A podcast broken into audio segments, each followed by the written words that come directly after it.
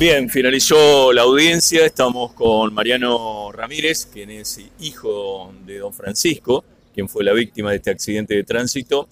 Bueno, eh, la jueza resolvió la prisión preventiva sin plazos. Eh, ¿Escuchaste la audiencia? ¿Pudiste hablar? Eh, ¿Qué te queda de todo esto?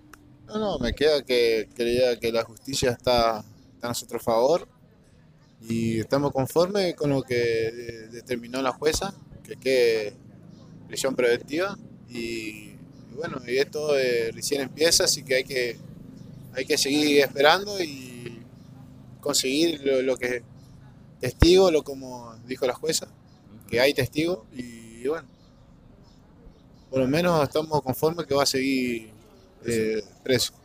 Eh, ¿Van a continuar pidiendo justicia, como lo dijeron en la audiencia? Sí, sí, hasta las últimas consecuencias.